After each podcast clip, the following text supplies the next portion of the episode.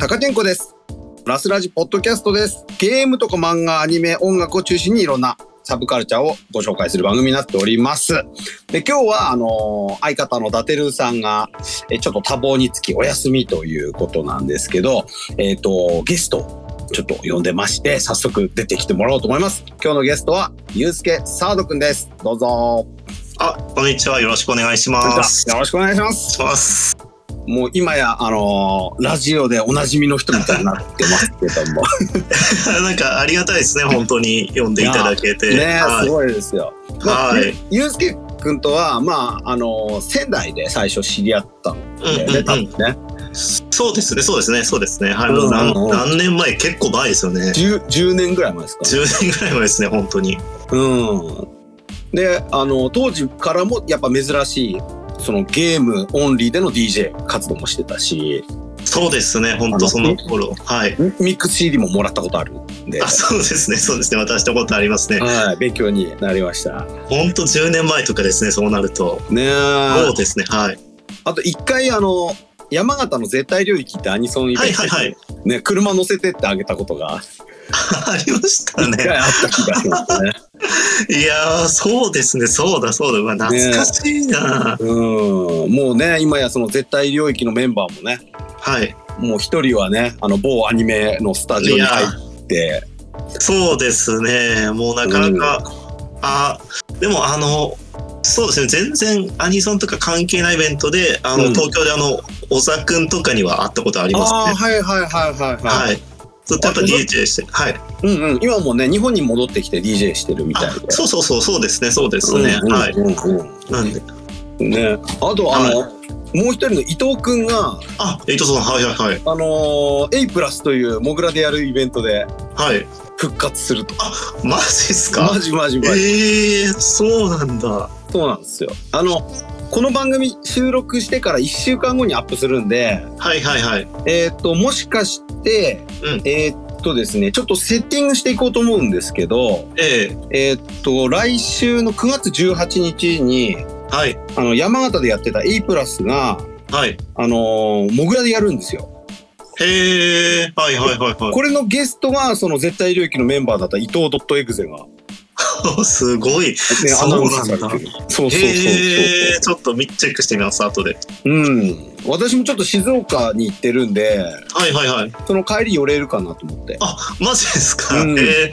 あ、そうなんだ。ちょっと見てみます。すごいはいすごい、すごいですね。やっぱりその、当時を知ってる人たちからすると、びっくりな。だよね。はい。いや、本当、えー伝説のイベントがまあ山形にあったというそうですね。は確かに。はい。い感じですけども。へえ。でもう今やしっかりあの、ゆうすけくんも、その、ゲーソン DJ だけじゃなく、そのゲームを紹介する側として今、はいはいはい。すごく活躍されてて。ええで、このコロナ禍に入ってから、あの、あれです、ブログを始めたって感じですかね。そうですね。コロナ始まるちょっと前くらいに始めて、はいはい。で結局そのコロナになって、あの、もう DJ がなくなって、うん。まあ、結局時間がちょっと空いたんで、うんうん。まあ、その間にまあゲームプラス、まあ、ブログというかまあ前々からとか昔から文章とか書いたり読んだりするの割と好きな方だったんで、まはいあちょちょっとやってみようかなっていうのが今ずっと続いてる感じですね。おおなるほどなるほどなるほど。うんうん俺もね結構そのゆうすけくんのツイートとかブログを見てはい。結構参考にはすごいしてまして。ああ、ありがとうございます。ええまあ、貴重な情報源なんですけども。ええまあ、でも、タカチェンコさんは結構ここ数年でめっちゃゲームやるようになってないですか、ツイッター見てもなったなったすごいこのゲームやってんだみたいなの結構見ますもん。ななりましたね。そうですよね。もうきっかけはやっぱねあのゲームをあの、やっぱり家族でやるようになったりとかああ、いいですね、それ。はいはいはい。でであの DTM 用のマシンもはい。新しくしたんですよ。はいはいはいはい、はいで。そのタイミングにグラブも新しくしちゃおうと思ってああ、なるほど。ええでそのグラブを新しくしたらやっぱゲームもやりたくなってくるっていうことで。あ、いいですね、それ。うんじゃあ、高橋恵子さん基本 PC ってやってる感じですか、ゲームを。もうあのもう PC になっちゃいましたね。あ、なるほどなるほど。え。あのスイッチも結構あれじゃないですか。うんあのー気軽にインディーゲーム遊べるようになったじゃないですか。そうですね、なりましたね。はい。で、あの、カップヘッドハマってて、なかなか難しいい。や、ほんと辛かった、あれは。あれ難しいっすよね、本当にめっ。ちゃ辛いっすね。えー、クリアしたんですか？えっ、と、しました。うわ、すごいですね、マジで。カップヘッドって、はい。あの、ちょうどスイッチみたいな、うんあの、サイズのその携帯ゲーム機とすごい相性が良かったと思ってて、ええこう気軽にやれるし、うん。もう今日調子が悪いなと思ったらサクッとやめれるし、あ、確かにそうですね。あ、そうですね。確かにそれはそうですね。うんうん。あとね、俺の世代からすると、はい。あれなんですよ、コントラスピリッツっぽいんですよ。あー、でもなんかちょっとわかる、わかるな。確かに。わかりますね。なんかいろいろ調べると結構オマージュしてる説があって、あ、そうなんだ。いへえ。で、あの、確かにその、うん、と横スクでシューティング、ガンシューティングで、うんうんうん。っていうのはもうすごくやってる感じもすごい感覚近いんですよ。なるほど。ヘッドと。うん。え。これ超懐かしくなっちゃって、その、ハマりましたね。へえ。いや、でもクリア、うん難しいんですよね。ちょっと途中までしかやってないですね。あれ難あしくて。そうちょっと。なんかもう何十分やってもなんかどっかクリアできなくて、はいはいはい。ちょっと、ちょっと、ちょっと今日はやめとこうみたいなのがうんうんうん。続いて、そうですね。やちょっと、まあ、インディーっていうか、ああいうゲームでも結構難しいですよね。難しいものは本当に。いや、難しいっすね。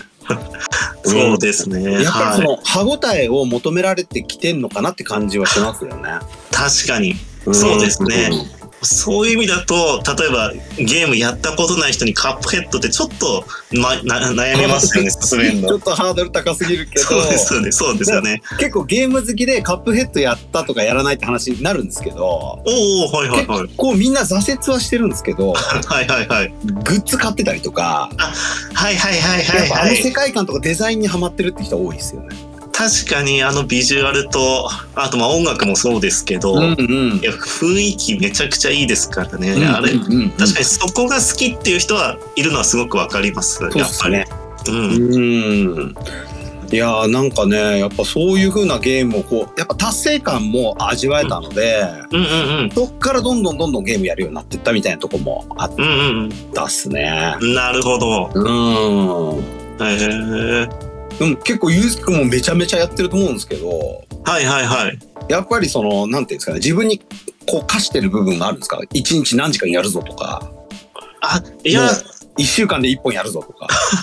いやでもそんなには課してはないんですけど、はいえっと、それこそその、まあ、アトロクとかうん。出させてもらってから、やっぱりあそこで、ああいうのとか、まあ、ノートとかブログとかもそうですけど、うんやっぱその紹介するためには、まずゲームやんなきゃいけないし、うん。まあ、じゃあなんかこれがおすすめですみたいな時に、やっぱ本当におすすめするものをい、まあ、言ったり、なんか紹介したりしないといけないので、うんうん。やっぱ数やんないと、なんかあの、これそうでもないなみたいなゲームとかもやっぱあるはあるので、うんうんうんうん。まあなるべくやっぱり数こなして、まあその中でも面白いものみたいな風にちょっとどっかこう、まあブログなり、そのラジオなりに出るときやっぱり言いたいっちゃ言いたいので、まあある意味そういう意味でと、そういう意味でとちょっと自分に課してる部分はあるはあるんですけど、まあでも基本的にはそうですね。まああの最近ここ2、3ヶ月とかもなんか急に東京もコロナがすごく多くなって、うんうん。なんか結局なんだかんだいろいろまあ自粛っていうかやっぱりいろいろ中止になったりしてたので、はい。まあ基本なんか時間が余ってきたっていうのは結構大きくて、ああ、なるほど。そうですね。そこをそのまま普通にゲームに費やしてるっていう感じうんうんうん。ではありますね。まああとなるほどね。は一応結構やってはタイトル数としては結構やってはいるんですけどいはい。まああのなんかトリプル A タイトルみたいなのなんて別に毎月出たりするわけじゃないじゃないですか。うんうんうん、そうですね。なんであのまああのインディーゲームってほっときにはなんか30分とか1時間で終わるようなものも結構あるので、はい。まあその分なんかあのか数っていうかタイトル数的なものは結構増えたりはしてますね、やっぱり。うんうんなるほど、なるほど。で結構ノートでもいろんなゲーム紹介してると思うんですけど、はいはい。そのアトロクとこう繋がったきっかけとかってこう、まあ言える範囲で 教えてもらえればと思うんですあ、いやでも本当に、なんかこう、例えば誰かが、なんか知り合いでどうでこうでっていうんじゃなくて、単純に、なん、なんだったかな、ツイッターかメールかで直接、あの、はい。スタッフの方から、あの、ご連絡いただいて、何月何日、あの、こういうので、みいかがですかみたいな感じからスタートだったので。それと本当になんか、あのまあ、特になんなんかこう、なんていうんですかね、こう連絡が重なってとか、誰かが教えてくれてとかではないんですよね、本当に。なるほど。まあその TV、スタッフの人って感じですかね。ディレクターさん？そうですね、そうですね、はい。ああ、そうなんですね。うんうん、いや、結構、うんまあ、共通の知り合いもいると思うんですが、ええあのー割と出てるじゃないですか、知ってる人が。もう、あの、アトロックに。はいはいはいはいはい。モグラの山田くんとか、そうですね、はい。ね、あとあのーちょっと前だけど、あのー声優レアグループのお二人とかあはいはいはい出てるし、ええまあそれの引率でキングさん DK さんも TBS ラジオ行ってたっぽいですし。あとあの、自分も一緒に曲作ってる、はい。あの、名古屋の、うんあの、ハッシュ F インターナショナルっていうグループの、はい。平岩さんという方も、はい。その DJ で出てたりとか、そうなんですね。結構え え知り合いが出てるみたいなパターンが増えてきてるという。ああ、なるほど、なるほど。うん、そんな中でゆうすけくんも出るようになって、そうですね。すごいなっていうので。もしかしたら多分その、モグラで出てるっていうのが、ある程度なんかその、た人の担保っていうか、はいはい。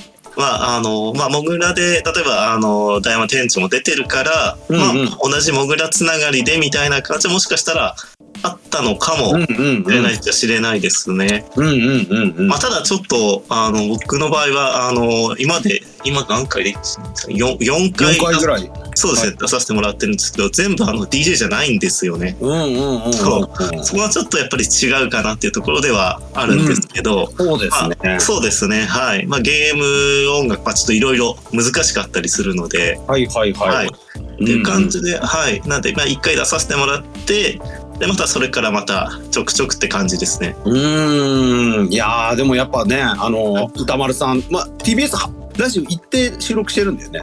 えっ、と、今までは2回行って2回リモートですね。はいはいはいはい。うんうん、だからやっぱこう歌丸さんにもお会いしてるわけですから。あ、そうです、そうです。ねいや、すもう、ごいよね。いや、緊張しましたね、最初は本当に。はいはいははい。もう、ライブで、遠くで見てた人が、いざ目の前にいるって、やっぱ緊張しますね、本い。いや、当に。めっちゃ緊張するよ。ビビりましたよ、本当にう。んうんうんうん。さらにあのね、ゲーマーのうないさんもいるっていう。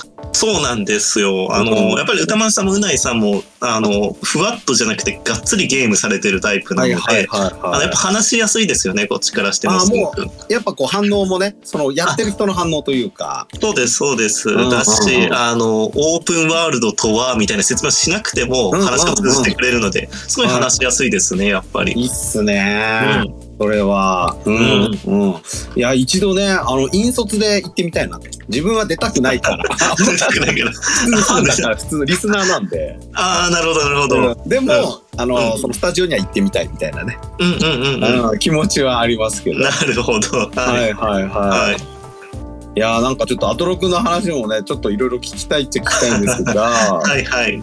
今日はあの、ちょっとお休みはしてるんですけど、で、あの、ダテルーさんが、うん。えっ、と、ついに、あの、何十年ぶりかにゲーム機を買ったと。そうなんですね。なるほど、ええはい。で、あの、アリスギア・アイギスの、はいはいはい。ゲームがスイッチで出るということで、ああ、なるほど。はい。で、えアリスギア・アイギスにめちゃめちゃハマってるということなので、うんあの、思い切ってスイッチも買ってしまったという。うん。なるほど。うん。で、そこでやっぱスイッチといえば、あの、うんいろんなインディーゲームが気軽に遊べるということもあるので、はい。まあ、もう10、もう20年ぐらいあの、要するにゲームをやってこなかった人にでも、はいはいはいはい。進めれええそうなゲームをちょこっとお話ししていただければと思いまして、はい、わかりまはい、した。よろしくお願いいたします。はい、お願いします。はい。はい。じゃあ、どうしますか？ちょっとあの、僕はダテルさんと本当にあの、今まであの、ちょっとご挨拶くらいしか確かしたことがなくあ、てそ、っかそっか。そうなんです。はいはいはい。で、ちょっとまあ、あの、どのようなゲームがお好きか、まあ、例えばあの人によってはもううん。RPG 絶対ダメみたいな方も結構いらっしゃるので、うんうん。ちょっとまあどういうのか、あーちょっと考えて、で、えっ、と、まあ、考えて、ま、まず本当にゲームをやってこなかった人に向けて、あ、インディーゲームってこういうのなんだっていうのを、まあちょっとご紹介するっていう意味だと、うん。あのー一つが、えっ、と、アドベンチャーゲームで、はいで、タイトルが、えー、What Remains of Edith Finch フィンチ家の奇妙な屋敷で起きたことっていう放放題っていうか日本語訳はい。があるんですけど、はいはいはい。このフィンチ家の奇妙な屋敷で起きたこと多分僕が初めてやったインディーゲームだったような気がするんですね。あ、そうなんですね。そうです。2017、8くらいかな。うんうんうんうん。で、なんか、あの、その時インディーゲームって何なのか全然わかんなかったんですけど、はいはい。なんか、あこういうゲームもあるんだってことで、ちょっとある意味衝撃を受けたゲーうんうんうんムの一つでもあるもので、はいはいはい。あのーまあ、出してる会社が、あの、インディーゲーム結構出してるアンナプルナインタラクティブっていう会はい社。はいはい。あの、で、デベロッパーって感じなんですか？ここは。よく名前見ますけど。これパブリッシャーなので多分ほぼ売るだけだとは思うんですけど、はいはいはいはい。はい。あの、このアンナプルナインタラクティブって結構なんて言うんですか、ここ確かもともと映画。そうそうそうそう映画会社のなんか子会社とかグループだったかで、いわゆるそういう、なんていうかこう、ゴリゴリの JRPG みたいなのじゃなくて、うん。うんもうちょっともうアート的なゲームうんが結うん。構多い、あの、販売、多く販売してるところなんですけど、そうですね。あの、ドーナツカウンティとかもそうですね。あ、そうです、そうです、そうです。あと、まあ、有名なのところだったのが、ゴロゴアっていうパズルゲームこれもういいっすよね。これもいいんですよね。これもまあ、うんあの、全然おすすめしてもいいかなっておすすめしたい。そううん。私、母親に勧めようかなと思ってます。いいと思います。すごくいいと思います。普段やらない人にね。ははいい。はいはい。で、そういうのを出してるところで、このまあ、フィンチケっていうゲームなんですけど、はい。あの、アドベンチャーゲームで、あの、一人称視点の 3D のアドベンチャーゲームで、あの、戦うとか、そういうのは全然ない、あの、ゲームなんですけど、はいあの、物語がですね、あの、とあるそのフィンチ家っていう一族に関する物語で、はい。このフィンチ家っていうのは、その一族のなんかおばあちゃんから子供から、あの、いろんな一族がみんな次々と謎の死を遂げてるんですね。はいはいはいはい。で、主人公はその一族の最後の生き残りで、はい。で、その一族の人々がこれなんで死んだのかっていうのを体験していくっていうゲームなんですね。ええはいはいはい。で、ちょっと、まあ、あの、結構 YouTube とかの動画見ると怖そうかなと思うんですけど、はい実際なんか怖い要素ってほとんどなくて、はいはい。なんですかね、こう、ホラーじゃなくて、ちょっとオカルトっていうような感じはいはいはい。あの、それこそそのフィンチ家っていうところに、まあ、何人も何人も人がいるんですけど、はい。それぞれのひあの、まあ、人がなんで死んだかって、その屋敷、このフィンチ家の奇妙な屋敷で起きたことってタイトルの通り、屋敷を調べると、うん。あ、ここでどうやらあの人が死んだらしいっていうところで、うん。そのまあ、亡くなった、まあ理由っていうか、その亡くなる直前の情景みたいなものを追体験するゲームなんですけど、はいはい。なんかそれがですね、いわゆるその追体験の仕方が、なんか一人、一人はな、な、なんていうのかな、こう、ひ一人、一人一人それぞれが、うん。あの、全く違った、その亡くなり方をするっていうのと、うん。まあ、なんだろうな、一人一人が、いわゆるちょっとそれぞれがゲーム性の変わった、うん。その、まあ、追体験の仕方みたいなものを行っていくので、はい。あのーそうですね。例えば一人はなんていうか、あのーいかにもあ RPG っぽいゲームはい。の、あの、物語っぽいような話に入って、最終的になんで死んだのかわかるみたいなのとか、うんうんうんうん。なんか一人は、なんかな、ただその、まあ女の子とか女の子の語り口に沿った物語のがまた別で展開されて、で、そその後結局的、あ結局どういう風に亡くなったかっていうのが分かるっていうような形で、うんうん。まあなんか何人くらいのかな ?8 人くらい多分いたと思うんですけど、はいはい。なんかそれぞれが、あの、まあ、ちょっと言い方変えると、8人いて8通りの、まあ、ミニゲームみたいなのを体験しつつ、えーそれぞれが死んだ理由が分かっていくっていうゲームで、うんはいはいはい。まあ、それまで本当にインディーゲームっていうのをやってなくて、例えばゲームといえば、マリオとか FF みたいに、一つのゲームシステムがずっと続いていくっていうのが当たり前だと思ってたんですけど、はい。この、このゲームは本当に、あのーそうやって一人一人一人の死を体験するごとに、いろんな、あの、ミミニゲームでこう体験が変わっていくっていうのが、うん結構やっぱり面白くて、うんうんうん。まあ、あの、ある意味ここからインディーゲームにはまってったような気がするなっていうのを思い出して、うんまあ、初めてやるのには、まあ一ついいんじゃないかなっていうところで、ちうんうんうんうんょっと紹介ですね、これ。はいはいはいはい。いや、これあの、表紙っていうんですかね。その、はいはいはいこう、それだけは見たことあるんですけど、ああ、はいはいはい。全然、もう、あの、興味が湧かなかったっていうか、その、わか、どういうゲームかわからなかったんで。そうなんですよ。わかりづらいんですよ、これ本当に。うん。いや、でもこの話聞いてめっちゃ気になったし、今ちょっとティーザー見てるんですけど、ええええあとはトレーラー見てますけど、はいはいはい。いや、これ面白そうっすね。そうなんですよ。うん本当に、なんですかね。やっぱりその、まあちょっと不気味そうな見た目で、確かにそういう雰囲気はずっとあるんですけど、うん。まあでも、本当になんだろうな、あの、あこんなにいろんな体験が一本のゲームでできるんだみたいなところもそうだし、うん。またその人の死に方みたいなのも結構突飛な死に方みたいなのをしてるので、はいはいはいはい。そうなんです。なんかでその死死に方みたいなのもしっかり物語がある一人一人。うん。この人はそういう性格でこう思ったからつい崖から飛んじゃったんだなみたいなのが分かったりするので、はいい。やそうなんか短編小説いっぱい読んでるみたいな感感じで。あのこういう物語が好きなゲームあ物語があるゲームが好きな人とかは結構おすすめかなって思いますね。はいはいはい。はい。こちら、今、あのー、えっと、価格的には2000円しないぐらいって感じです。えーっとそうですねうん2000うん2000前後だったと思います確かはいね。はい、うんうんうん。まさにそのインディーゲーの良さというか、この低価格でさらにセールがあると、はい1000円以下とかで買えそうな予感もしますね。あ。そうですねそれくらいになりそうですね70ね、はい70%オフとかで。もうちょっと前あでも任天スイッチで出たのも。2019年とかそれくらいなのかななのでちょっと前のゲームなので、そうですねセールとかですごい安くなりそうですねうんうん。今、あの、スチーム見てるんですけど、はいはいはいはいあの、アナプルマの、はいはいあの、初期作、5本セットのやつとかが、はいはい。はい6000円とかなんで、安いですね。ね、こういうの買っちゃうっていう手もありますね。PC そうですね。うんうん、PC, PC ある人はすごくいいと思いますね。はい。そうですね。いや、これ超興味出ましたね。はいはいはい。うん。うん。あと、多分、今までゲーム離れてた人が多分、その、やると、うん。その、いろんな種類の映像表現とかゲームの、ゲームってこういう表現が今できるんだっていうのもわかるっていう、あありますね。それあると思います、確かに。はい。いいかもしれないですね。いいです。いい,、うんいいと思います。はい。はい。は1本目はフィンチ家の奇妙な屋敷で起きたことですね。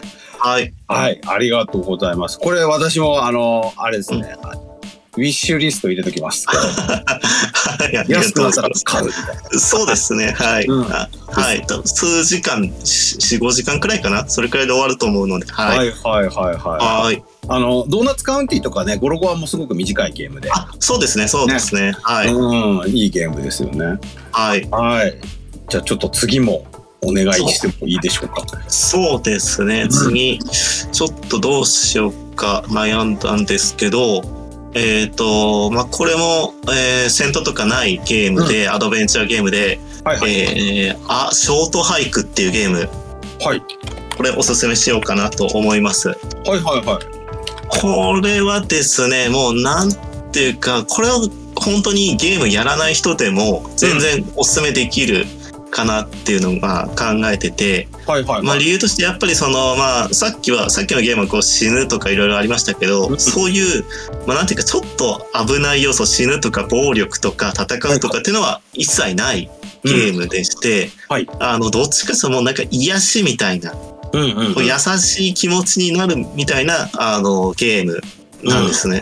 でこれはい確かめちゃくちゃ安かった気がする。1000円とかしなかった気がする。あ、今あれですね。はい。はい。スチームだとセールで530円で買えるゲームなんですけど。あの、えーニンテンドーストアだと今850円ですね。あ、安いです安い。ね。安い。ありがたい。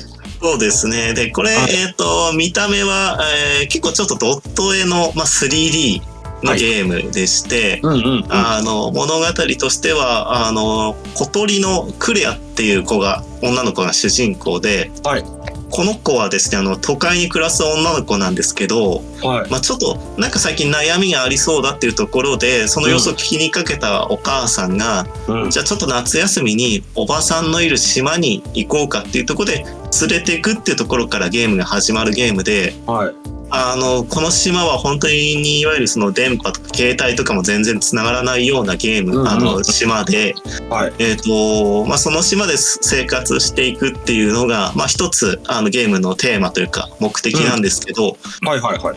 一応のこのゲームの一番の目的っていうのは、この島に、えっ、と、すごく高い山があって、うん。その頂上まで行くっていうのが一応目的なんですけど、はいはい。あの、このクレアっていう小鳥の女の子は、うん。えっと、その山を、最初の時点と山を全然登れないんですね。うんうん。まあなんかススタミナ、スタミナゲージみたいなのあったかな、確か。で、はいはいはい。登れないんですけど、その、いわゆるその、まあ、まあゲームシステム的にはその島に住んでる住民と触れ合っていくことで、まあ少しずつ成長していって、で、えーどんどん山を登れるようになってきて、うんで最終的に山に登って、えー終わりっていうようなゲームうん。なんですけど、はいまあ、まあ、これですね、あの、まあ、単純にそのゲームのシステムっていうよりは、うん。その、いわゆるその島に住んでる、まあ、島民というか住民との、はい。やりとりが、もう、なんていうか、めちゃくちゃこう、心温まるっていうか、優しいゲームで、うん。あの、これ、あの、評価もめちゃくちゃ高いし、いろんな賞を受賞してるんですけど、うんうんうん。とにかくですね、やっぱ、あのーまあ、最近のゲームっていうのは結構、どれをやっても結構刺激的なゲームが多かったりして、うんうんうん。あの、結構ストーリーも凝ってたりするゲームとか多いんですけど、はいはいはい。まあ、このゲームは多分それと本当に真逆のところを言ってて、あの、まあ、本当にいろいろな人と話して、で、本当になんていうんですかね、こう、道徳の教科書以上に、うんなんかお思いやりのあるような話とか。あのちょっと本当に泣けるくらいの人の優しさみたいなのに触れることができて、うん。で、えっ、と、そういうのが積み重なって、最終的にこのクレアっていう小鳥の女の子も、まあ、どんどん、まあ、その、まあ、なんていうか、その山を登る体力的にも精神的にもこう成長していって。で、えー最終的なその山を登ったところと、あとはエンディングにむ、あの、まあ、エンディングを迎えるまでの、うん。まあ、その流れですごいこう余韻を残しつつはめちゃくちゃいいゲームだなって覚え覚えるようなゲームになってるっていうゲームですねこれ。はいはいはいは。はいい。もう私も今ちょっと知らなかったので、あの、ええ今その調べて見てみてるんですけども、うんうんうん。まずその、このデザインというか、そのイラストっぽい、こう、はいはいはい。がいい、可愛いですよね。こうデザインとかもね。そうなんです。こうんのちょっと粗めのドット絵みたいな感じで。うんうんうん。はい、ビジュアルですこれ、えっ、と、何やったか、スチームスチームで確かやったんですけど、うんうん。このドットの粗さみたいなのもセッティングで変更できたりするんで、あそうなんだ。そうなんですよ。だからその辺のビジュアルも結構凝ってるし、あとは、この、まあ、山で、山を舞台、まあ、基本的にその山に登るっていうのがメインなのと、あとは、この島っていうのが、まあ、箱庭っていうか、ちょっと小さいオープンワールドみたいなところで、えっ、と、そこをいろいろと、まあ、冒険したり、あの、うん。いろんな住民と触れ合ったり、あ触れ合ったりしていく中で、えっ、と、まあ、この山から、その鳥、まあ、主人公小鳥なので、うん。こう、まあ、飛ぶことはできないけど、滑空はできるんですね。はいはい。まあ、それがまた結構気持ちよかったりするので、こう小さい、小さいながらそのオープンワールドをこう、う動動いていくっていうこう楽しさもありつつ、うんうん。まあ、そういった、あの、まあ、いろんな人のお願い事を聞いたり、相談に乗ったりするっていう楽しさもありつつっていうところで。まあ、ある意味そのゲームやったことない人もそうですし、結構あの、子供向けにもすごくいいかなっていうようなゲームですね。うんうんうんなるほどなるほど。うんうんあのゼルダみたいなゲームをちょっとこうコンパクトにしたような感じなんですかね。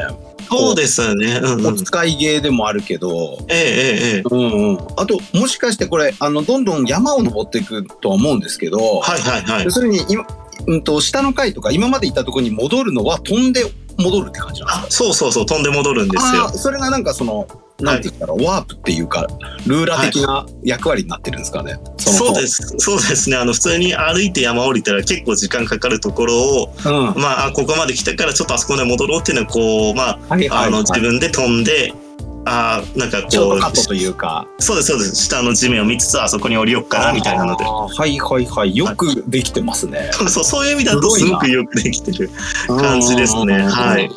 はいはいはい。はいや、これもちょっとやってみたいですね。そう、これそうなので、うんうんうんあの、結構その、最近のゲームの歯応えみたいなものを求めるとちょっと違うんですけど、はい。なんかそういう意味だと、ちょっと、あの、こう、まあ、んなんか目立目立つゲームではないんですよね、このゲーム。こんなに刺激があるみたいなのじゃないので、い。うん。だからなかなかこう手を伸ばしにくい人も結構いると思うんですけど、いざやってみると、もうこれ、あの、本当人によってはもう人生のベストゲームになるんじゃないかってくらい。結構本当心温まるというか、はいはいはいはい。あの、すごい優しい気持ちになれるっていうところで、これ、あの、とにかく、これ海外のゲームなんですけど、あはいの、日本語訳がとにかく秀逸なところもあるので、いいですね。はい。すごく、これはおすすめですね。ゲームやったことない人にはすごくいいかなっていうところですね。なはんとなくあのゲーム最近のゲームなんか特に思うんですけどそのストーリーとかコンセプトもすごいしっかりしてるんだい。けど、うんうんうんゲームっていうゲームの面白さもあるからその両方が合わさって、う映画とか漫画とかのエンターテインメントとはまた違ったゲームならではの体験ができるみたいな自分もそのプレイしてる操作してるからそうですね。うこのん。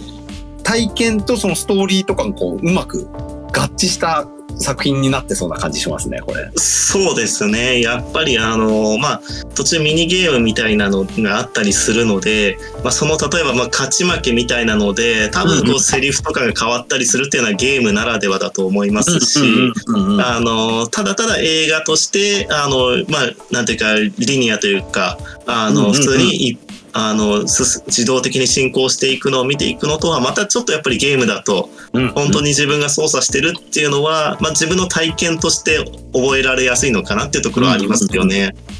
ですね。こう、うんうん山を山を登るっていうコンセプトもいいですよね。なんかあそうです。確かに確かに。ははい。体験と伴ってるというか。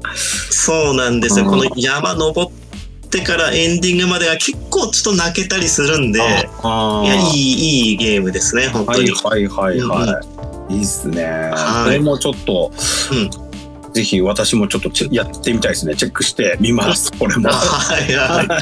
なんかね、伊達さんに勧めるつもりが私がお勧めてもらってるって感 いじがやいや、はい。うんはいうんうんうんあ、ショートハイクですね。はい。はい、ありがとうございましたお願い。します。うん。いやあともう一個ぐらい紹介してもらおうかなと。はい。いや、そうですね。ちょっと、まあ、どうしようかな。やあれん、どうですかね？その、えっ、と、こ国産とかどうですかね？日本のゲーム。そうですね。そういう意味、ちょっとあの、今も候補いくつか見てるんですけど、そういう意味だと、どうかな、ちょっと、もしかしたらちょっと初めてやる人には、ゲームシステム的には、ちょっと難しいかもしれないんですけど、うん。はハマると、がっつりハマるっていう、こ確か国産だったと思うんですけど、国産のゲームがあって、はいはい。えっ、と、オレンジブラッドっていうはい。ですね。はい 2D ドット絵の RPG。はいはいはいはい。えっ、と、もし、あの、まあ、最近ゲームやってないけど、例えばずっと昔、ドラクエはやってたとか、うんうん。ずっと昔 FF ならやったことあるとかっていう人だったら、まあ、できるかなと考えるうんような、まあ、RPG、本当に典型的なコマンド選択型の RPG うんうんうんの。ターン制の RPG なんですけど、はい。えっ、と、まあ、このゲームですね、あの、まあ、ビジュアルが 2D のドット絵で、うんうん。あの、とにかく出てくるあのキャラクターが可愛いんですよ。はいはいはい。あの、ドット絵で、あの、いわゆるその、まあ、美少女ものではあるんですけど、うんうんうんうん。この美少女の可愛い女の子が喋るのが、はいあの、本当になんかギャングの喋りみたいな、はいはいはい。そういう喋りをするそのギャップがめちゃくちゃ可愛くて、うんうん。あのーそういうのががっつりハマるっていう人だったら、これハマるかなっていうところのゲームなんですね。はいはいはいはい。そうなんですね。あの、なのでこのキャラ、キャラ好きとか、うんうん。このキャラがめちゃくちゃ好きみたいになりがちな人は本当にその普段こうアニメとか見ててあのこの可愛いキャラがめちゃくちゃ好きだなっていう風にこうハマりやすいというかそういうのハマった経験がある人はうんうん。もしかしたらがっつりハマるんじゃないかなっていうゲームうんうんうんなんですよ。ではい。あのです。私も今ちょっと画面見てるんですけど、はいはい。あの、本当に懐かしい感じのタッチですよね。全体的に。そうなんですよ。懐かしくこの90 2D 年代後半。ああそうそうそうそうそうそう。そうはいなんでそうなんですよでうんうんうんあのーこれですね、あのーまあ、なんていうか音楽の部分もある意味一つのテーマになってて、はいはい。結構ゲームの中にクラブが出てきたり、うん。その DJ が出てきたりっていうのがあるんですけど、本当になんかベースになってるのは、そのアメリカの90年代のヒップホップうんうん。なのかなっていうところがあって、はいはいはいはい。この、まあ、さっきその、この可愛い女の子たちがギャング、ギャングの話をするみたいなところもあるんですけど、割とガンガンそういう麻薬がどうこうとか、うんうんうん。なんか、今日吸ってきた大麻が無農薬じゃなかったかもみたいな、そういう結構、際どい話も全然出てくるような、うん、なんかうんそういうギャップがまた面白いんですけど、はい。明らかにその、この可愛いキャラクターが、あの、そのガチガチのヒップホップの世界に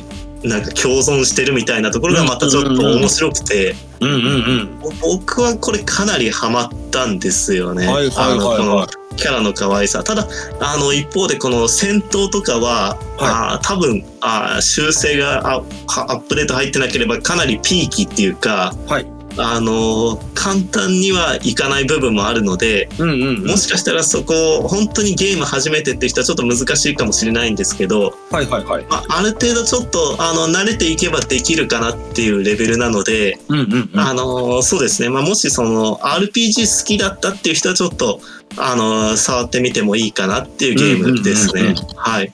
なんとなくこう、パッと見なんですけど、うんうん。あの、ライブアライブとか、あはいはいはあとは、あの、戦車のロールプレインがありましたよね。い。戦車のロールってなんだっけ？えーっと、あのーロープレなんだけど、うんあ、メタルマックス？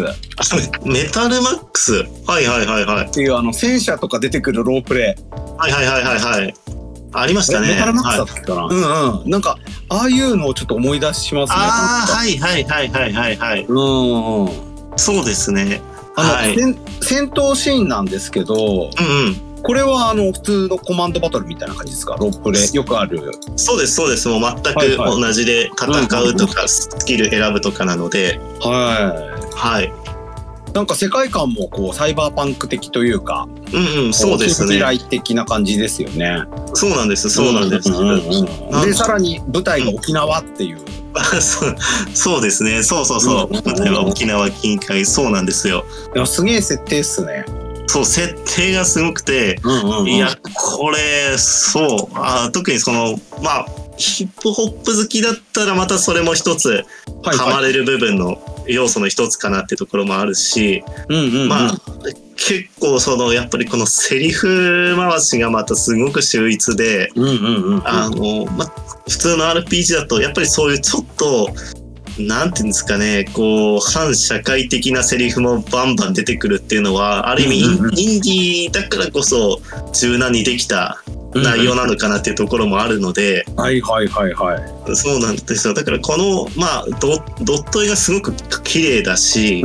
そういうビジュアルもいいし、音楽もしっかりしてる上に、このなんか結構薄汚れたがサイバーパンクっぽいし、うん。ちょっとまあ人工のものっぽいような雰囲気の中に、うんうん。なんか本当に美少女日常アニメに出てくるようなドット絵のキャラクターが出てくるっていうこのミスマッチの具合が面白いし、うん。なおかつその女の子たちがとんでもないセリフをバンバン吐くっていうのが、はいはいはいはい。いや、これがですね、もう僕のツボにはまりまくって、うんうんうんうんいや、これ、まあ確かにその戦闘部分は結構まあ、あの、ピーキーで、確かにうまくバランス調整ができてるかっていうと、うん。まあ、あの、この武器使ったら一生クリアできないし、この武器使ったら超余裕みたいな、そういう結構な大味なところもあるんですけど、うんうんうんまあ、とはいえ、やっぱりこの、まあ、物語というか、あの物語とそのキャラ性みたいなところが、うんうんかなり魅力で、尖った魅力ですね、まさに。はいはいはいはいなはんで、まあ、結構これ、ハマる人にはハマるっていうところで、おすすめかなっていう感じい。ですね。うんうんうんうん。うん。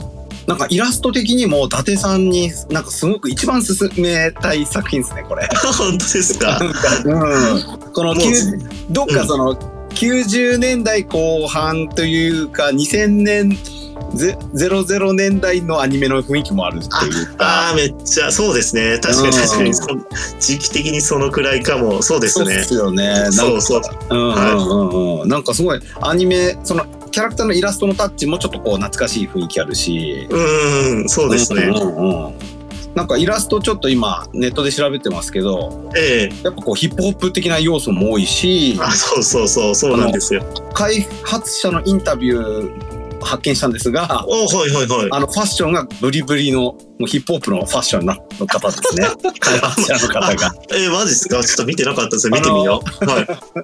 はい、えーオートマトンにインタビュー載ってて。今、見つけました、見つけうんました。うんうんうんゴリゴリですね。そうですね西側のファッそうションそうそうそう。そうですね。ははい。いやこれもめちゃくちゃ興味ありますね。い。いや、これ面白いし、なんならこう、タガチェンコさんもがっつりハマれるんじゃないかなっていう感じですね。はい。そうですね。もうなんかその GTA の日本からの回答みたいな。あもうーあー、なるほど。はいはいはい。はいはいはい。そうですね。あ、うん確かにそういう捉え方も確かにありで、ありますね。うんうんうんうん。これもなんかちょっとしたらアニメ化とかにもいいけそうな感じもしますよね。あ、あ全然あると思います、アニメ化。うんうんうんいや、ありますね。いいですね。それもまた。うんはい。うんうんなんかそのネットフリックスとかはいそのはい。海外のそのはいサブスクリプションやってるようなええところがもしかしてはいはい食いついたりとかあありありそう。なんなあらそうっすよね。本当に海外向けとかに作られそうな結構ありますね。あそうそうそうそうなんか日本向けっていうよりも完全に海外そうそうそうそう。海外の人が見た日本のうん。イメージっていうか、そうですね。これにあ合ってそうですねこれね。ああ、めっちゃありそう。この可愛いキャラクターっていうところもまたありそうですね。はい。ですよね。はい。うん。あとちょっと若干話それるんですけど、はいはい。あの今やってるアニメで、うんあのリコリスリコイルあってアニメ、はいはい。僕もな、み見てる？えーっとですね、何話か3、4話くらい見てますね。はいまだちょっと止ま止まっちゃってるんですけど、うんうんはいあれも今すげえねあのバズってますけども。そうですね。やっぱこうバズって可愛いキャラクターがはいこうやっぱ銃でドンパチやるっていうのははい やっぱりいいなというのを皆さんね再確認してると思うので確かに、この、まあ今までの歴史上でもやっぱりそんな人気出ますよね。そうですね。確かに。はい。うんうんうんうんまあ、この作品もねそういう可愛いキャラクターがバンバンこう銃を撃つという、うんうんうん、世界観みたいなのでなんかすごい興味が出てきましたねこれも。うん。そうです。うんはい。もうハマる人はがっつりハマると思うので、はい。うん。うんうんうんうんですね。あこれもいいっすね。2000円ぐらいですもんねこれもね。そうですね。これも2000円くらいだし、これもちょっと前、いつ、去年かな？はい。だっけな、去年の2月とかそれくらいだったかな？違う。あ、もう一昨年か。もう一昨年ですね。2020年。はいそうですね。はい。の冬か1月2月くらいなので、はい。まあ、あの、多分セールとかで結構安くなったりするかと思うので、うんうんうんうん。はいはい。わかりました。オレンジブラッドですね。そうですね。はい。はい、ありがとうございました。これも私もちょっとこう、あの、ウィッシュリストに入れて、うん、そうですねっていう。はい。うんスチームで。あ、違う。あ、あれですね。スイッチは800円で売ってますね。うわ、安っ はい。安っこれはもうすぐ買ってよしですね、これ。あ、違う、あ今セールか。今セールであそうなんだ800円か。めちゃくちゃ60%オフになってますねう。わ、すげえ。これ今買うしかないです。買っといて全然後で遊ぶときも全然ありだと思います。はい。そうっすね。ぜひぜひ。これサウンドトラック、あの、スチーム版だとサウンドトラックも一緒に売ってる感じですかね？えっと、売ってます、売ってます。はい。うんうんうんうん。なんかこう音楽もいいとなるとやっぱり DJ 的には音楽も欲しくなっちゃう感じがしまするので。そうですね。あの、うん本当ヒップホップのビートみたいな感じで結構いろいろあるので、はいはいはい。あの、まあ、そういうのだと、あの、結構好きな人は好きな感じかなって感じですね。うんうんうん。実際 DJ で使ったりはしたんですか？えーっと、1、2回くらいあったかなと思います。あの、うんうんうん DJ でそのまま使っても全然遜色ない、はい。あの、音楽なので、うん。はい。あの、全然かけられるレベルですね。はい。はいはいはいはい。いいっすね。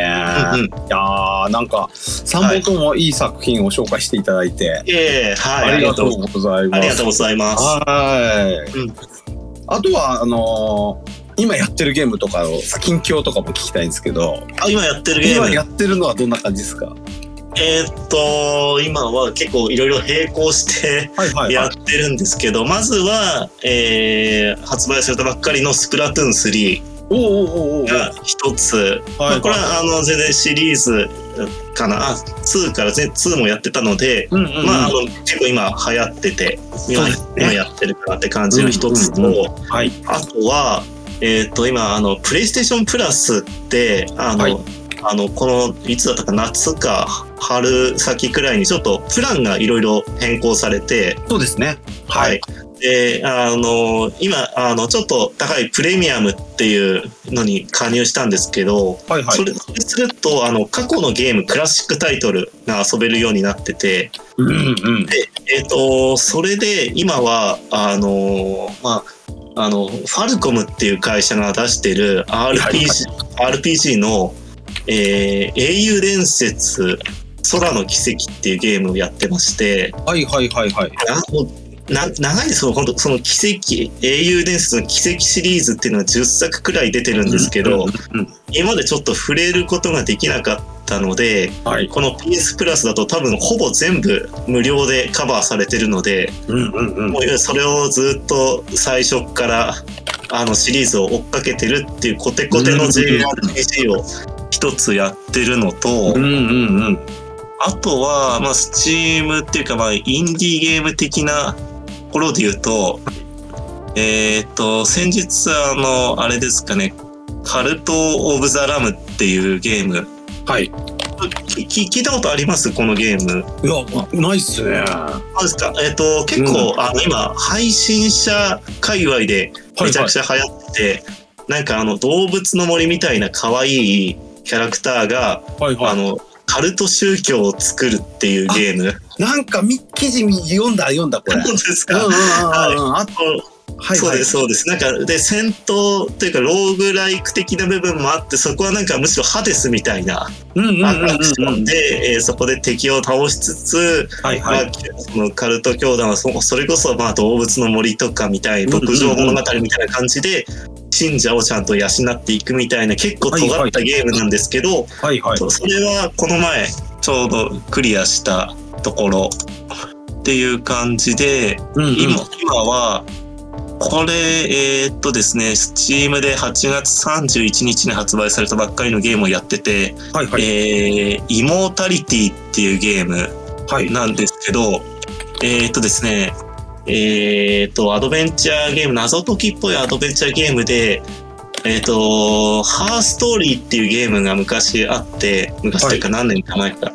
なんかそのゲームはそのインタビュー、えーっと、確かインタビューみたいなのを組み合わせて真実を知るみたいなゲームなんですけど、えーっと、はいあ。の実写のやつですか？あ、そうそうそう、実写のやつ、はい実写のやつ。はいはいはいそこの、えーっと、作った人の新作ゲームで、うんえっ、と、これは、あの、とあるその女優がいて、うん。その女優は3本の映画に出演したんですけど、はい。その3本の映画、どの映画も公開されることはなかったんですね。うんうん。で、その、その後に、あの、その、かあの女優は姿を消したんですけど、はいその理由が全然今までわからなかったけど突如その3本のフィルムが映画のフィルムが見つかって、はい。でそこからそのまあ真実を知っていくみたいな話なんですけど、うんうんうん。あのその3本の映画のフィルムが見つかってうんそれ完成されたいあのオープニングからエンディングの映画3本じゃなくてその撮影されたカットごと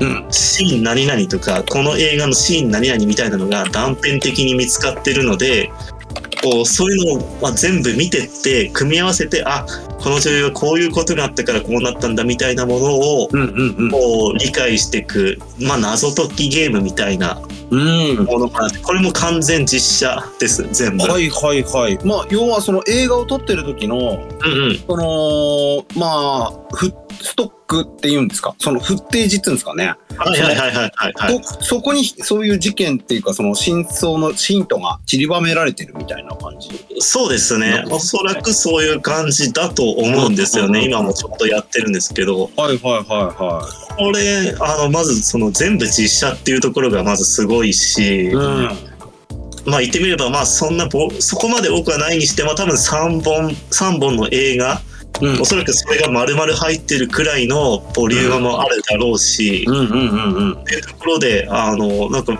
これ映画をテーマにしたゲームってそんなにないっていうところもあって結構ちょっと面白いっすねこれやっててすごいっすね。なんか、なんかよくね、ゲームって今どんどんすごくなってるから、はいはいその映画に匹敵するコンテンツだっていうような言われ方もするんですけど、逆にゲームで映画にめちゃくちゃそのあえゲームで映画を題材にしたってものって今までなかった気しますね。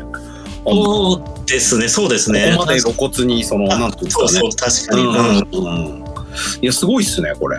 そうですねこれ Steam と XBOX かな？XBOX でもできたかなって感じで、うんうんうんあのいやこれめちゃくちゃなんか尖ってて面白いしうんうんうんうん本当なんか実写の映画のそのまあなんていうかそのまあよカットごとのものを見ていくのってほぼもう実写だから現実と全く変わんないんですよね。ですよね。そうゲーム的な要素を見てないので、うんなんかこれ見ると本当にやっぱちょっとまあこれも確かに、まあ、インディーインディーゲームって言っていいと思うんですけど、はいはいまあ、ちょっとゲームもだいぶレベルが上がったっていうか、うんなんか新たなジャンルどんどんできてきてるなって感じ、うん感じますね。うんはい。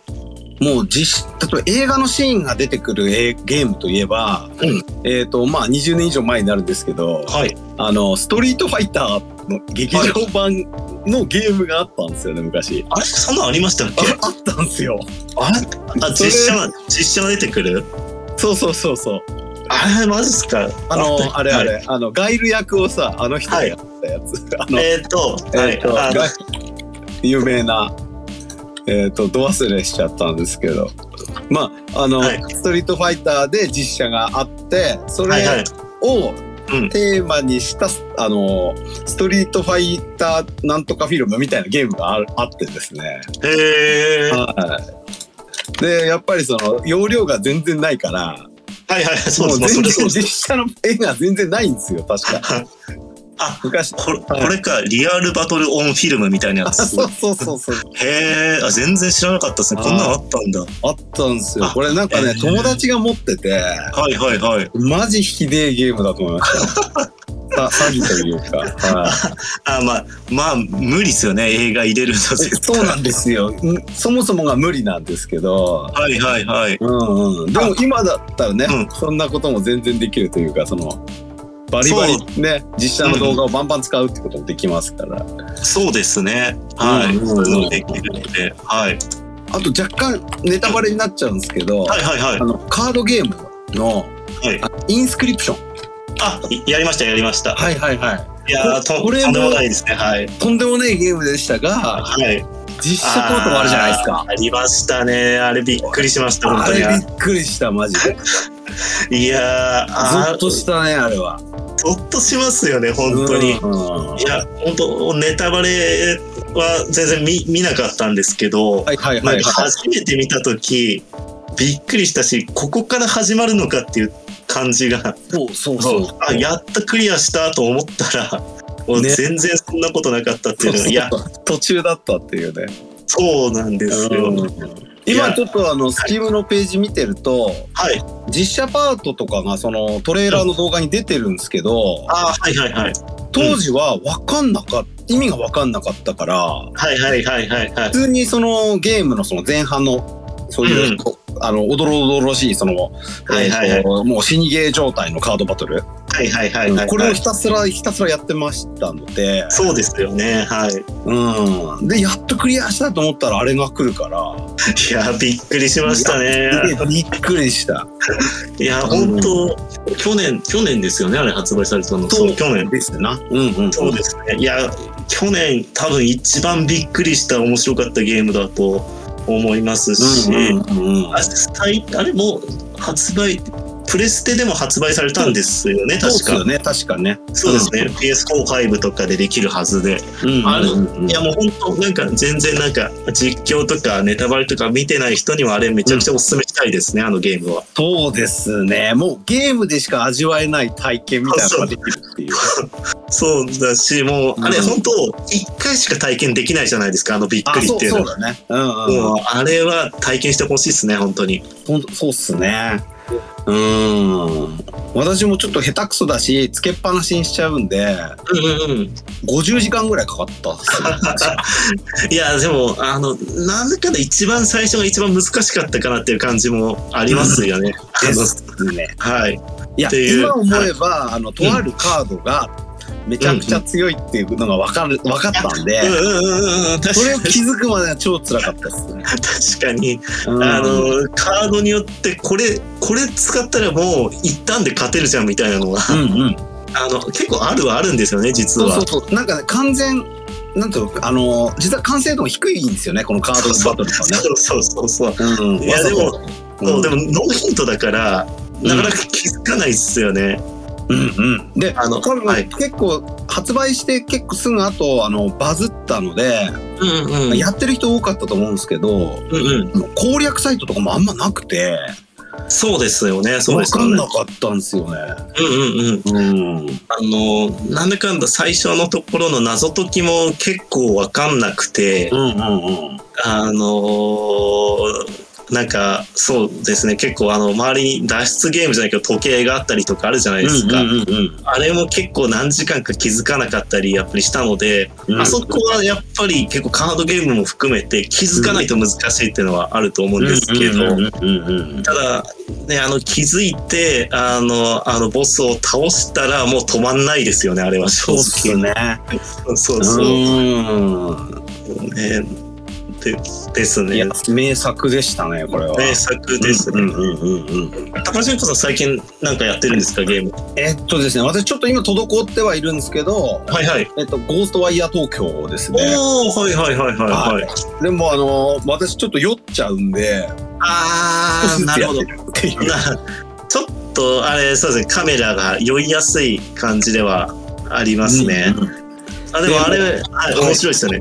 うんうん。あとやっぱ演出がすげえかっこいいっすね。かっこいいかっこいい。そうそううんそううん。かっこよさもうかっこよさに全振りしてるようなあの手の動きとか。あとその、なんかその、化け物っていうんですかね、敵が、あの、近づいてくるというか、敵のところに近づいていくと、はいはい。どんどん建物とかも変形してって、ああはいはいはいはい。現実的にはありえないような、う建物になっていくというあのはい。演出は本当ね、他の映画とか、映画とかでもあんまないようああはいはいはいはい。っこよさがあったなと。確かにそうそうですよね。あのイイベントの時とかのこうなんかこう普通に家を歩いてると思ったら急に、うんあの地面が透けて高層ビルになったり、うんうんうんそうあと最初のこの病院のところ、妹のいる部屋に向かう過程ですら、うん。もうなんか急に火事の風景が見えるとか、うんうんうんうん。こっちの道行けるかなと思ったらなんか椅子が勝手に動いてガタガタガタって道を塞いだりとか、うんあの演出はめちゃくちゃこ面白いですよね。うん。うんあのゲーム。で結構ホラー的なものを扱っておきながら怖さとか驚かせるっていうよりはそのかっこいいとかスタイリッシュな方向にこう行ってるという。そうですねそうですね。あのホラーホラーかなと思ったら全然違ったっていうのはありますね。そうっはい。すね。なんか SF とかそういうかっこいい感じの演出の方に行っちゃってたんで、そうですね。うんホラー系苦手な人も全然いいと思いますね。あそうそうそう、本当そうだと思います。はい。うんうんうん。あったので、あとね、私なんか地方住んでるから、はい。渋谷の街に行けたのがちょっとね、嬉しくて。あコロナ駅前とか、そうですよね。はい。そうそうそうそう。で、あのーよくね、あの、ここで、あのー飲んだ後歩いたなとか、あそうあの、そうそうそうここにね、居酒屋あったなとか、そうそうそうそう。そうはいなるのも良かったっていうので。ここを登るとエイジアの方に行くなとかそういうのがありますよそうそう、わかるからね。そうそうそうそう。うんそうなんですよね。はい。で、確か先日に。あ、あの、エイジア行ってきたので、あーはいはいはいはい。NJ で、あそっかそっか。はいだったので、もう聖地だらけという感じで。そうですね。うんはい。あの再現、はい。再現度も素晴らしいですよね。本当に。うんうんうんでしたね。はい。あとはサイバーパンクをそろそろやろうかなって感じで。えっ、と、サイバーパンクに。2077でしたっけああ、はいはいはいはいはい。はいはい。あれはもう全然あの発売当時とかで触れなかった感じですか、そうっすね。当時ね、なんか別なのやってたのかあな。あなるほどなるほどうん。で、渋滞してたんで買ってなかったんですけど、あはいはいはいはいはい、なんかエピックのセールで4月ぐらいの。はいはいうん。それで一応買っておいて、うんうんで、アニメ始まる前にはやろうかな、みたいに思ってたって感じで。なるほどなるほどうん。あそうかアニメかあそうですよねそうだアニメがあるトリガーがね、作ってるんですよね。そうか、うんあの実はあの僕もあのサイバーパンクは途中っていうか割と序盤くらいではいやめちゃってて、うん。っていうのもあの当時プレステあの今もなんですけどプレステそっか5持ってなくてプレステ4でやってたらうん。結構ちょっとプレイに支障が出るくらいではい。であの返金してもらったんですよ全額あ、そうなんだ。そでソフト返返却というかもう削除みたいな形で、はいはいはいはい。あちょっと今無理だなと思ってでも結局なんかプレステ5もいつになっても買えないしはい。っていうところなそうですねちょっとあ確かにアニメもあるし PC でやり直すのもまたうん。一つ、一つですね。そういえばやってなかったなやらずじまいだった結局、うんあ、うん。あとね、ちょっといろいろお話ししてもらった後であれなんですけど、はいはい。はいえっ、と、エルデンリング。エルデンリングはい。どどうでした？エルデンリングは。エルデンリングは多分もう終盤だと思うんですけどまだクリアしてないですね。そうなんですね。そうです。クリアしました？えっ、とですね、私ラスボスで積んでます。そうして積んで勝てない。あーなんはい。なんかですね僕は多分それよりもまだ多分全然前のあたりあの巨人のなんとかあたり、あ、火の巨人？あそうですね火の巨人とかのあたりで、はいはいはい。なんかあの辺までは結構ちょっと、こうまた難しい敵がいて倒して、うんよっしゃーみたいなのを繰り返してたんですけどはいはい。ちょっとあのあのくらいでまたやんのかみたいな感じに一瞬なっちゃってはいはい。ちょっとあのしばらくいいいかななんか3月くらいあ2月末くらい確か発売されてはい。で3月とかも結構いろいろ面白いゲームあってそっちに浮気してたらそのままちょっと止まっちゃってって感じです、うんうんうんうん。そうだからやろうと思えば多分あのもうちょっと頑張ってあと数時間とか十数時間でクリアできると思うんですけどはいはいはいはい。なかなかですね一回やめちゃうとまたやるハードルがそうなんですよ そうね。なんですよ。うん。いやはい火の巨人めちゃめちゃ辛いですからね。辛くて、そうで結構その前のボス、はい。なんかあのあの城？城のボスいたじゃないですか。はいはいはい。あそこのボスを割と余裕で倒せたんですね。多分レベル,、はいレベル上げてたからだと思うんですけど。うんうんうん。あこれこのままいけるなと思ったらその、まあ、その巨人たちの住むなんか山みたいなところでうんうんうんうん。また出てくるドラゴンとかにちょっと手も足も出なくてはいはい。いやこれまたレベル上げたり敵だ倒したりするのかと思うとちょっと心折れちゃった部分があるので、うんうんうんうん。まあ、実際でもエルデンリングってね本当になんかレベル上げれば誰でもクリアできるくらいではあるみたいなので、はいはいはい。確かにねあのクリアはしたいはしたいんですけど、うんうんちょっと止まっちゃってるところがあるんで、でもはいはい。初めてもラスボスまでは行ったんですね。行きました。いやーあのはい。なんかそのフロムゲー今までやったことなかったんで、あはいはいはいはい。やっぱりそのなんだろうあのーやっぱり苦労してクリアしてなんぼなんではないかみたいな幻想があったので。めっちゃわかりますそれ確かに。はいだ。からレベルもあまりギリギリ上げないようにしてやってた。やっぱそうですよね。そうなっちゃいますよね本当に。で、最近になって、あ、これはロールプレイングゲームだから、うんレはいはいレベル上げてもいいんだみたいな気持ちにはなってきたっていう。うんうんうんうん。あとなんか、はい。お面白い倒し方が今いっぱいあるじゃないですか。YouTube とかで。ありますね。はいはいはい。うん。あとその武器も強くなったり弱くなったりがすごくあるので、いや、こんなゲーム初めてですよね。一人プレイなのに、なんか武器がどんどん調整されていくって。そうそうそう。だから、あと、その YouTube とか Twitter とか、その、うんうんとインターネットで情報をみんなで共有し合うってゲームだった気がして、確かに確かに。うん。だ新しいネットゲーだったなと思いましたね。確かにそうですね。ああ、ねそうですね。そう言われてみれば。だネットないと遊べないんですよ。あ、確かに。むずすぎて。そっかそっか。そうネですよットあ。ってギリ遊べるみたいな。確か、あギリ遊べる。そうですね。確かに。でも確かに今、タカチェンコさん言った通り、このなんかレベルを上げてしまっていいのかみたいな感じは本当感じてて、うんうんうん。多分レベル上げたらクリアできるんだけど、それってなんかフロムゲーを楽しんでるのかどうかみたいなはい葛藤も結構あったりして、はいはいはい、ありますよね。そう、それでクリアして俺はエルデンリングを遊んだと言えるのかみたいなうん。悩みつつ、でもレベル上げないともう一生死んだままみたいな、うん。一生勝てないみたいなので、なかなかちょっとそこも葛藤するというか悩みどころではあるんですよね。まあ逆に言うと、その遊ぶバリエーションっていうか、遊び方が豊富っすよね、このゲーム。もうめちゃくちゃ豊富です。自由度超高いですよ。自由度高いからめちゃくちゃレベル上げて遊んでもいいし、うんうんその特定の武器だけで戦う遊びもできるしうん。、そうですね。うんうんうん。うん。あとなんかそのところどころでそのフロムゲーやったぜみたいなその達成感も味わえたんですよ。ああー、なるほどなるほど。うん、敵の動き覚えてはいはいはいはいはい。っていうそので、こう召喚とかや使わないでとかいろいろバフかけないで倒すみたいなこともやったりもしたんおでーすごいですね。ちょっと楽しめてますね、結構。うんうんうん。いや、まあすんげえゲームっす。うんうん。すごいですね。でもやっぱりラスボスは強いんですね。なんかあれなんですよね。全然つかめてなくて、その倒し方が。うんはいまだはい。うん。でも、あの、やった人の話聞くと、そんな、あの、苦戦してなかったって言わ、とか言われるんで、そうなんだ。うんへだからちょっとね、あの、間、ちょっと空いてるんですけど、もうここまで来たらやるしかないなとは思ってます。そうですよね。まあラスボスまで来たらもうクリアしちゃいたいですね。確かに。うんうんうん。ですね。えーはいいやー、すげえゲームですよ。ええ本当ですね。本当に。うんうんうんうん。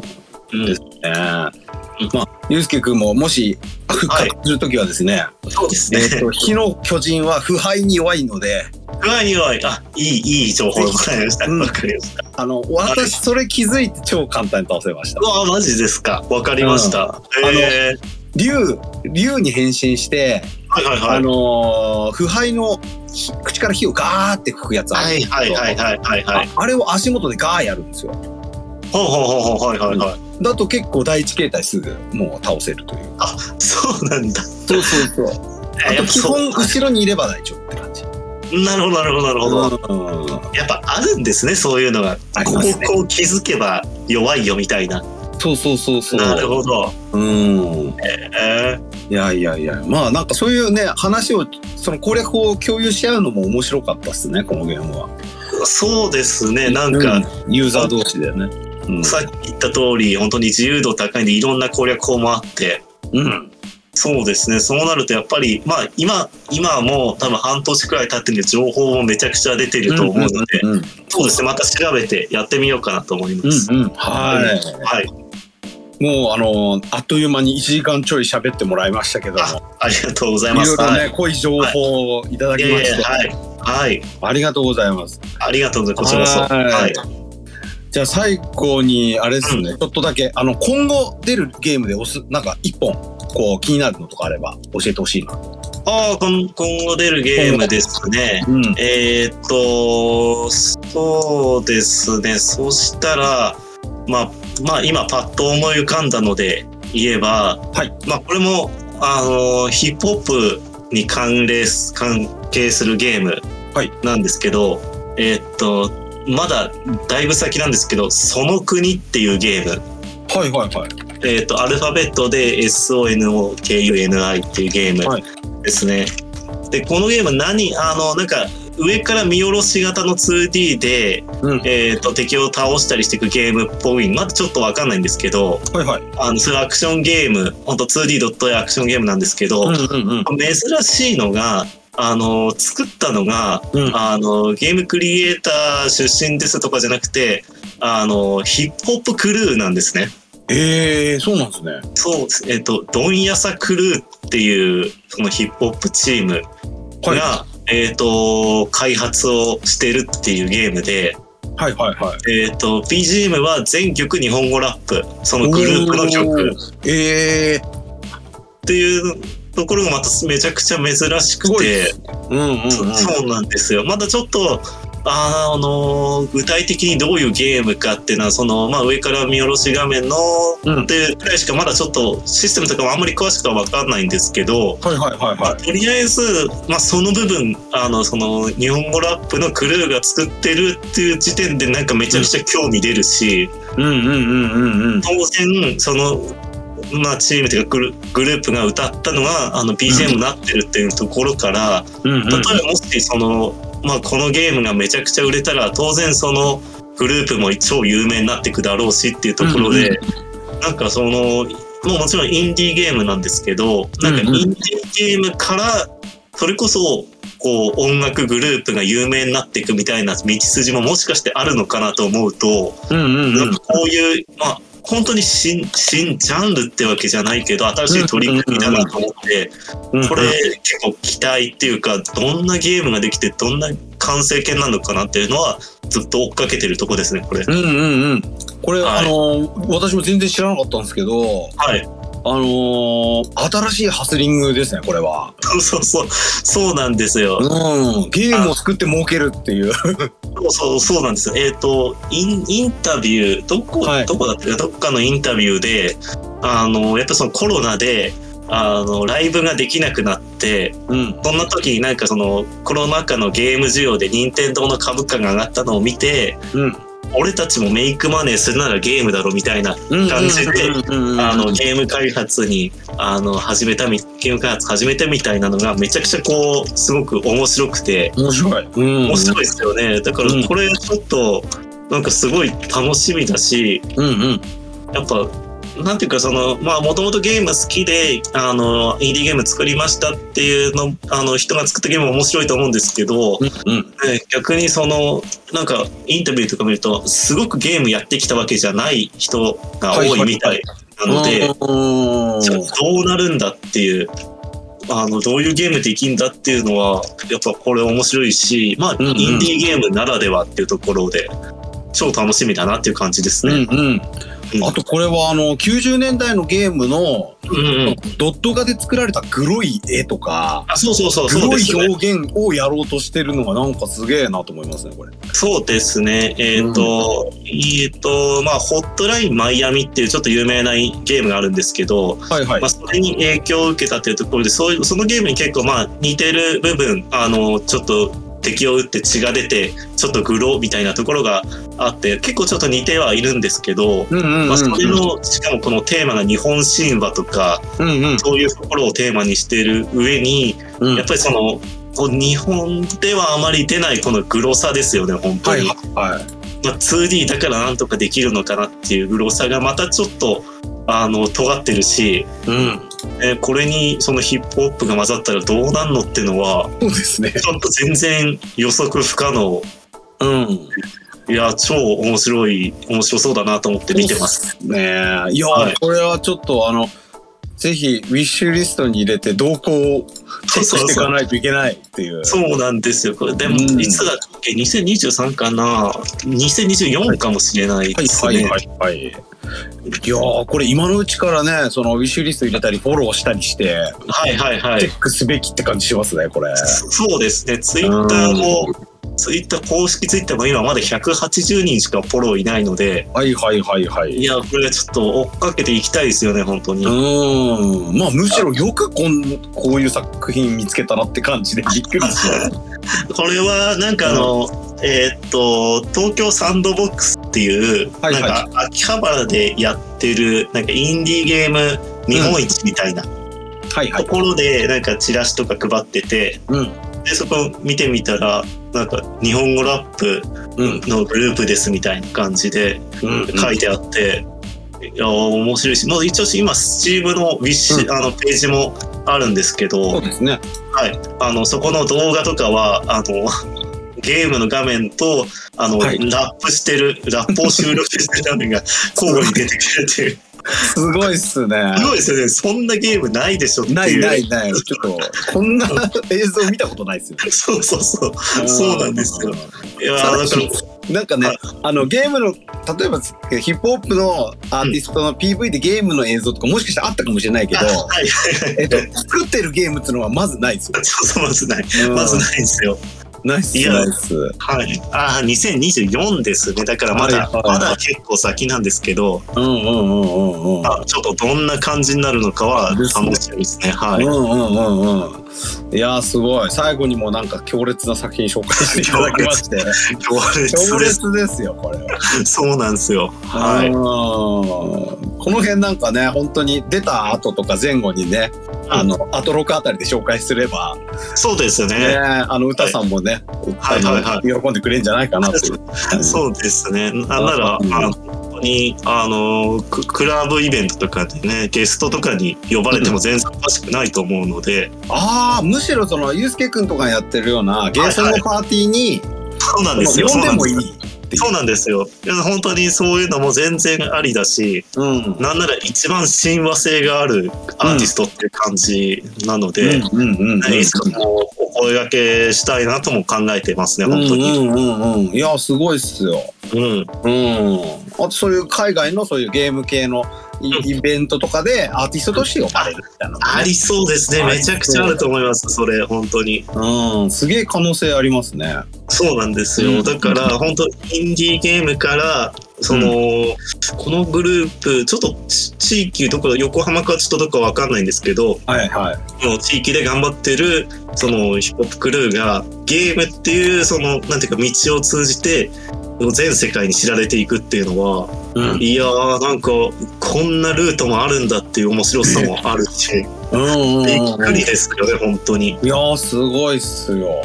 いや、そうですよ。だから本当にゲーム好きはもう結構みんな、このドンヤサクルーっていうグループを認知し始めているところはんうんあるので、やっぱこういうなんか、しなんか知り方もまたあるんだなっていうのをこう発見ですよね。面白いなと思います。そうっすね。いやーよかったっすこれ教えていただいて。